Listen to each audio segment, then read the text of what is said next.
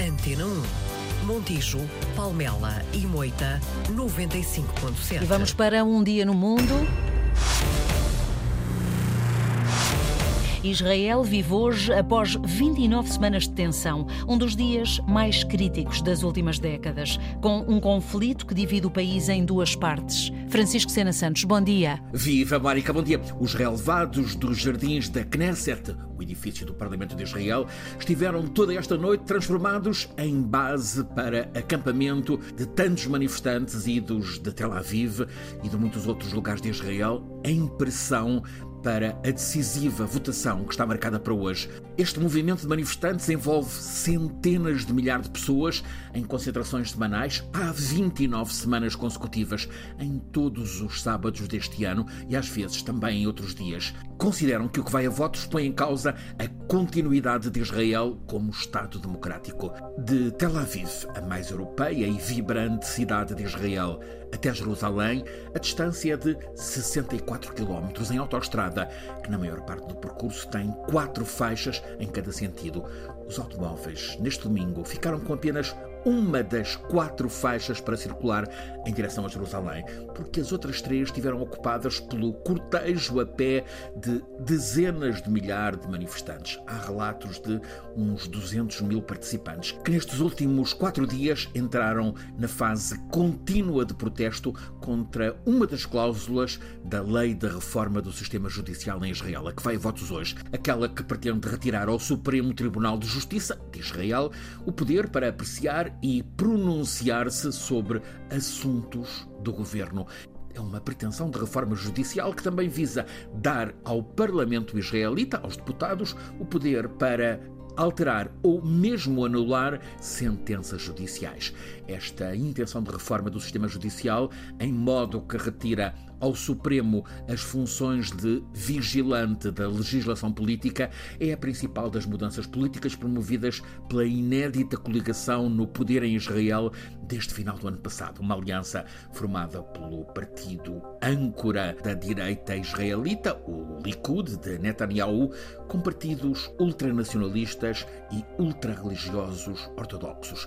E são os partidos ultra indispensáveis para a sobrevivência desta coligação, quem mais exige reforma para retirar ao Supremo Tribunal o que consideram ser poder excessivo sobre o domínio político. Aqueles partidos pura e simplesmente rejeitam qualquer submissão à justiça, sendo que o Supremo Tribunal israelita impôs logo em janeiro deste ano que Ariel Deri, o líder do partido ultra-ortodoxo Chas deixasse o governo, onde era simultaneamente ministro do Interior e da Saúde. Ele era mesmo o número dois político na coligação formada por Netanyahu. O Supremo Tribunal obrigou-o à admissão com acusação de fraude fiscal. E assim, os partidos no governo de Israel, furiosos com o que consideram ser ingerência judicial nas escolhas deles, fizeram ainda mais fincapé na retirada desses poderes ao Supremo Tribunal, portanto, ao aparelho de justiça. Ficou desencadeado um nunca visto confronto interno em Israel. O país tem agora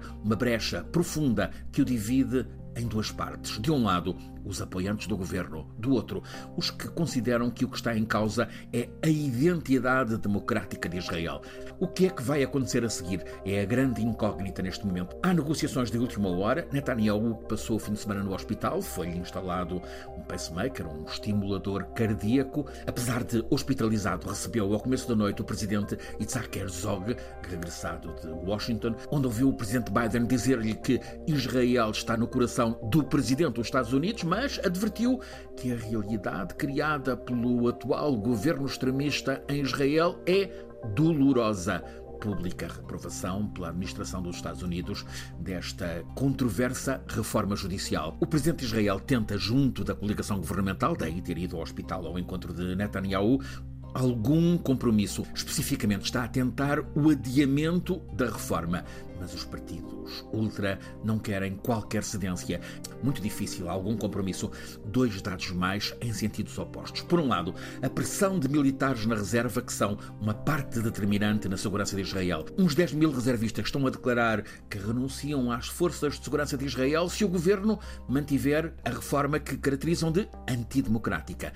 Mas também há a novidade de uma manifestação manifestação, também grande, dezenas de milhares de pessoas em Tel Aviv a favor do governo e da reforma da justiça. Está enorme, muito funda a divisão no Estado de Israel. O dia de hoje é crítico.